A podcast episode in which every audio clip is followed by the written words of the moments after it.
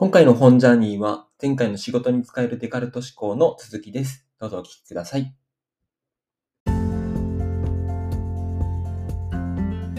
で、えーデカルトはここからまださらに進めていきます。はい。はい。まあ、あの、俯瞰してものを見るっていうのが、またこれにつながってくるんですけども、えー先ほども言いました、我を思うゆえに我ありっていうことをね、彼は言ったんですけども、これは、じえっ、と、まあ、あの、これは、えっ、と、自分が考え、えっ、と、いろんなことをですね、まあ、疑っていくわけですね。これ本当かな、はい。えー夢見てるだけかもしれないな、うん。本当にあるもの、正しいものってなんだろう？って突き詰めていったときに、うん。まあなんか自分はもしかしたら、えー体がないかもしれないし算数も間違えるかもしれないし、えー悪魔に騙されてるかもしれないけどもうん。そしてご飯食べてると思ってもうなんか脳に電極つけられてるだけで本当はうん。なんか病院のベッドかもしれないけど、うんでもそう思ってる自分ってのは確実にいるよねうん。っていう境地にたどり着いた時に、これはあの自分を世界の中心に据えつつうん。一方でこれ世界を3次元で客観的に捉えることっていうのを、えー確立していくんですね。うん。この我思うゆえに我ありはよくあの独画論って言ってはい。世界の中心は自分で自分以外は世界あの、えー全て、えーもしかしたら妄想かもしれないっうん。ていう,、うーものに陥りそうになるんですけども、はい。はい。デカルトはあの先ほど言ったあのデカルト平面を編み出した本人でもあるんですけども、はい。彼が考えたのはそそんなあの自分の空想の世界じゃなくてうん。自分が座標のうんゼロ点にいるっていうことを捉えつつ、うんゼロ点にいるからこそそこから無限に伸びる X 軸と Y 軸と Z 軸っていうのをうん。自分の原点ゼロから捉えていけるんだっていうことをうん。こ冷静にはい。導いたんですね。これって、そのね、この答えに導導かれるためまでになんかこういろんな問いがこうなされてたどり着いたこうシンプルな答えみたいな感じなんですね。そうですね。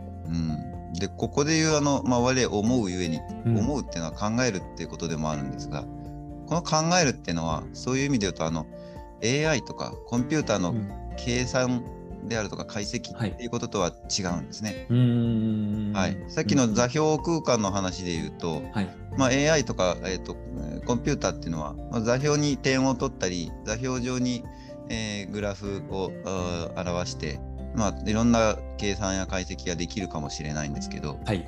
その計算をしている自分の原点ゼロっていうのはうん導けないんですね。うーん。他でもない私っていうのがはい。この原点ゼロ、世界の中心であるっていうこの実感っていうのがうん我思うゆえに我ありのうんえー我が思うところに、えーあるんですね。うん。で比較すると分かりやすいですね。そうですね。うんこの、まあえー中心にある実感っていうものこそ、うんえー一方でその客観世界や自分でない誰かのことに価値を見出せるっていうことでもあると。うん。これで要するに、えー、と自分は自分はこう原点ゼロから世界を見てるけれどもうん。相手も同じようにうん。相手の原点ゼロから自分の自分のことを見ていてうん。その時自分は0じゃなくって、えっ、と、えー X2、Y3、Z5 にいるかもしれないし、うん。っうん。ていうことを、まあ、互いに、えー、と見て取れると。これはまたさ最初に説明した理性の力にもよるんですねう。ん。はいあこれで結構コミュニケーションの話にも結構つながってくるのかもしれないなと思いましたね。そうですね、うんそうかもしれないですね。うん。はい。まあ、ちょっとデカルトの話にだいぶ振りましたが、まあ、はいそんな感じで、あの自分をうん。突き詰めて考えつつ、はい。一方で客観空間に自分や他者をうん置いてものを考えることができる。うん。これはやっぱり、えー人間独自のうん。思考であるよ。はい。それを、えーそれっていうのはすごくうコミュニケーションが大事な社会で、うんにおいても、ね、あるいは客観的にものを捉え捉えて評価するっていう、えー世界においてもとても重要なことで、はい。えーそうやって仕事にとっても大切なことだよねとこうまあうん結びつけてるんですうん。ね。はい。はい、そんなお話でしたね。はあ。すごい、なんかこう、デカルトのことについてまず触れつつも、それで自分自身がなぜこういうふうに考えられているのかってことが客観的にこう斉藤隆さんの話から分かっていくような道になっているような感じなんですね。そうですね。うんはい。で、ここから、えっ、と、はい次の章に行くと、えっ、と、細かくまたですね、デカルトが、えーもっとより、うんえこうしたら論理的に考えれるよとか、こうやって基準を置くと、お世の中スムーズにいくよっていうことが、あー考えて、えーあ書かれていますね。うんうんうんうんはい、続きを見ていきましょう。はいお願いします。はい、えーそれでは続いて、えーいきましょう。えーはい次が、えー第3章。論理的思考が身につく4つの規則ですね。うん タイトル的にまたこれビジネス書みたいな感じです。ね。でもね、この三4つの規則っていうつのは、デカルトが実際にあの方法除説という本の中で、はい。はい、きちっと4つに分類して立ててるんですうね。そういう意味で言うと、デカルトはあれですね、はいビジネス書の確かにあのもともとそういうねあの読んでもらうとかっていうことをこう前提に作っていったのかもしれませんね。そうですね、方法除説自体が、その一般の人にいかに読んでもらうかをかなり意識書かれてるんで、はい、はい、もうビジネス書の走りですね、これは。へえ面白い。確かに。はい、じゃあ中を見ていきましょう。はいじゃあこの4つの規則とは何かですね、先にちょっと挙げておきましょう。はい。1、名称性、二小生分析、3、総合、うん。うん。4、枚挙。枚挙。はい1個ずつ見ていきまはしょう。い。はい。1、えー名跡、えー名称性ですね。えーえーと演劇的に物事を考える演劇的っていうのは絶対確実なものをうん最初に置いて、うん。そこから導かれる答えを、お考えていこうっていうことですね。うん。まあうんえーこれをするには、えー絶対確実なものっていうのをあの原点をうんまず導かなきゃいけないよねっていう話になりはいます。。はい。はいえー偏見や間違いが一番最初の前提に混ざっていたらうん。その結論も間違ってしまううよねん。っていうことですね。はい。なので1の、えー、と名称性っていうのはとにかく演劇的に物事を推論するときには、これは間違いないよねとか、うんこれはみんな、えーえーと前提にしてる、うん明らかなことだよねっていうことを最初に置こうとということなんですね。最初に思いつきではいふわーって考えたことからうん。勝手に推論しても、うん。結論は思いつきと妄想になってしまうよねそうですよね。はい、そういうことを言ってくれてます。ここまあ、これは分かりやすいですね。はいわ。かりやすいですけど、めちゃくちゃ難しいですね。今もですし、その当時とか、さらにね、その最初の置くものが、皆さんね、思いつきのものがそれが変わり、普遍のないこうものだっていうふうに置いて、ずれていきがちなところが、うん、どう捉えるのかってことが結構気になりますね。そうですね。まあ、だからデカルトはあの数学ってことを重視したのとああ、、そっかそっか、数字でね。うん。それとさっき、えーさっきというか前半、えー、とお話をした「我を思うゆえに我あり」っていう、うんこの私考える私を原点に置いたのも、うん。えーこの名称性の規則によるんですはいね。うん。なるほど。はいありがとうございます。うん。だ例えばまあこれはあのちょっとまあ太ってきたからうんちょっと運動しなきゃなって、まあ思ったとします。はい。しかしその思ってる自分はうん。本当に、えー太っているのかどうかっていうことですよね。うん。これ自分が思ってるだけなのとうん。じゃあ、えー BMI 値を測ってみましょうとか、はい。うん。他の人にも評価してもらいましょうとかうん。平均の体重体脂肪率って、えー、とどうなんだろううん。これ確認するってすごく大事ですよね。はい。はい。はい。うん、思い込みで痩せなきゃ痩せなきゃってなって、うんえーもうげっそりしてるのにまだダイエットしなきゃっていうそうになってしまうとうん。これは大変なことですね。確かに。周りが結局そこでね、基準としてしまうと、そうなっちゃいますよね。そうですね。うん。そういう意味でも、まあ、仕事でもプライベートでも、うん。まあ、自分の思いつきやちょっとしたあ考えがうん客観的にどうなのかっていうのはすごく大事なことうん。ですね。はい。じゃあ次、えーはい2番の分析です。分析はこれ分割って考えてもいいかなと思うんですけどもはい。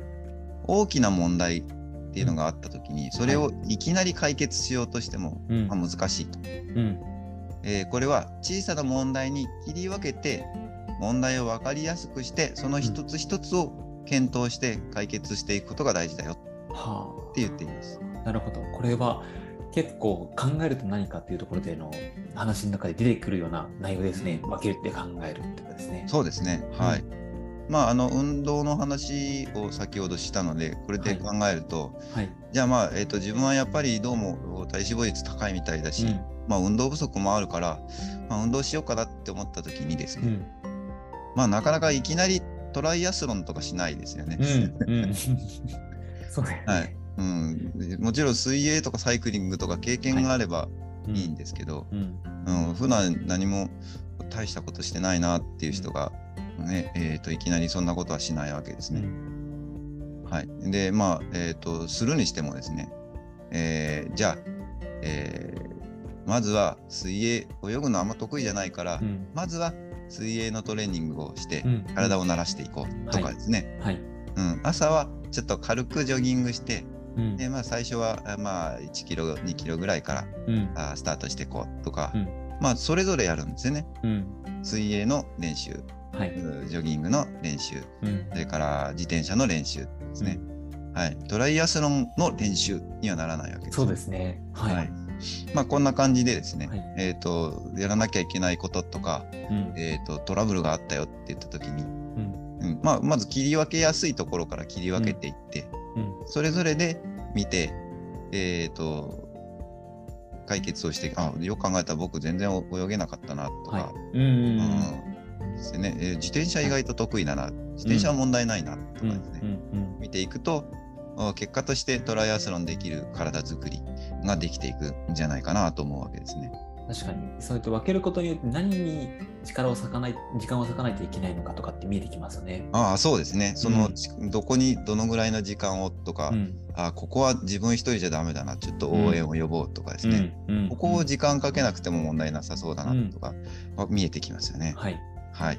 そういう意味で細かく分割分割うん分析していくっていうのが大事だよねって、これはすごく、あの我々もおそうだなって思うことですね。はい。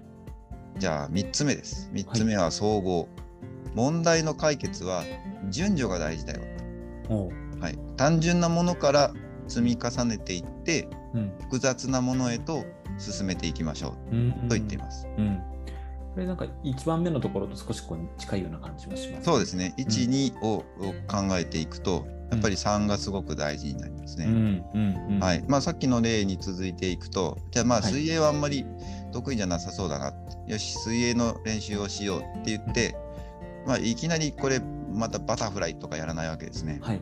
うんはい。そうですね。うん。はいまあ、足の運動から、いや、ちょっと待ってよ、まず浮くことからやらなきゃな、こうなるわけですね。うん。うん。。はいい、浮けるようになって、また足ができるようになって、うん。息継ぎができるようになって、うん。で、まあ、こうやって積み重ねていくんですよね。そうすバタフライっていうのは、えードルフィンキックができることと、うん。ねえー、と背中に十分な筋肉があることとうん。ですねで、えー、と水中を自由にこう上下できることとうん。その辺が全て兼ね備えられてないとできない、うん。えー泳ぎだと思うんですね。うん。うん。うん。うん。はい、それらを一個ずつクリアしていってあるいは状況によってはいやこれはあの平泳ぎの方がいいなとかですね、うん。えーえーと考えを変えていったりですね、うんうんえーすることもできるわけですね。はい、なのでまあこれも、まあ、2番に通じるところもありますけども、そうですねえー。たはい、分かりやすいこと、お単純な部分から、うんあーそしてそれを積み重ねることで複雑なものも、うん。えー最終的には解決できるよね、うん。ということになるんだと思いまああ、ってことは本当、例えば、トライアスロンでいくと3つに分けた上で、その中でも分割して順番、順立てていくっていうところが、す。そうですね。単なるで大事ですね。はい。そして最後が4番目ですね。うん。枚挙。枚挙ってすみません、音だと分かりにくいかもしれないが、あの数えるですね、うん枚挙に止まがないとかの枚挙ですね。うん。うん。うん。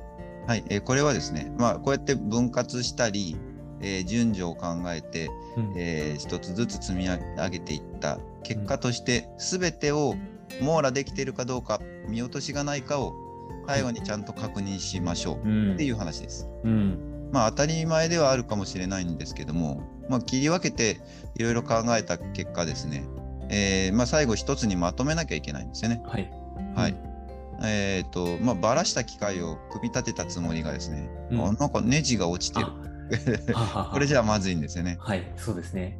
はい、なので、まあ、うんトライアスロンもですね、うん。えーす水泳の練習もバッチリ、えーうんジョギングもできるし自転車ももともと得意だったけども、まあ、長距離走れるようにうん。準備もしたよっていうつもりがですねうん。これ自転車本体の点検をよくしてなくてですね、うん。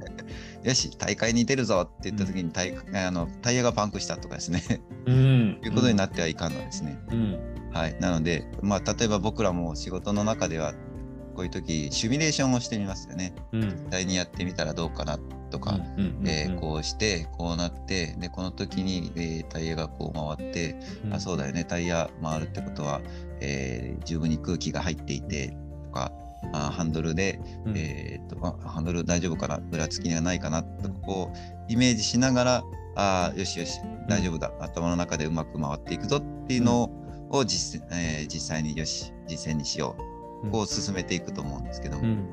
うん、そうやって一個ずつ、えー全体を一発で見ようと思ってわからないことは、まあ、こうシミュレーションして積み上げて、えー全体で、えー見落としがないか確認するっていうのが、うん。はい、ビジネスにおいてもすごく大事なことだなとうん。思うわけですね。いや、こことても大切ですね。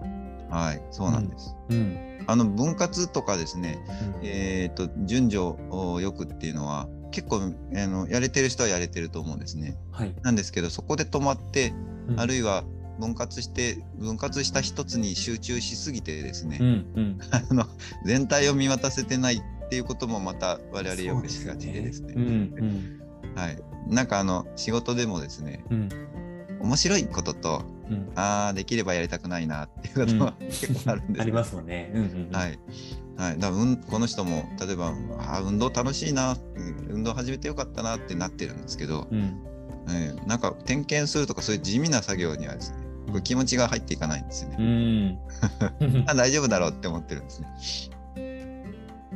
はい。まあそんなことでやっぱりいけなくって、最後のこの総確認っていうのがはい。あって初めて全体としてものが解決したよ、答えにたどり着いたよってことになるよねっていうう話なんですね。これはでもすごいですね。統合的にしっかり体系立てられてますね。そうなんですね。すごくまあある意味では僕ら当たり前のことといえばそうなんですけども、うん。でもこの時代にですね、うん。これだけきちっと当たり前のことをみんなに分かりやすくうん。ねえ4つに整理して、はい話あのまとめてくれてるっていうのは本当に素晴らしいし、うん。まあ、斉藤先生が冒頭に言っているこういうデカルトの言ってること知らないっていうのはもったいないよっていうのはあなるほどこういう意味だなってこう、うん、分かる気がしますね。本当そうですね。哲学って役に立つなって思ってしまいますね、はい、これ、ね、そうですね、うん、はい。じゃあそれに期待して次の、はい、章に行きましょう。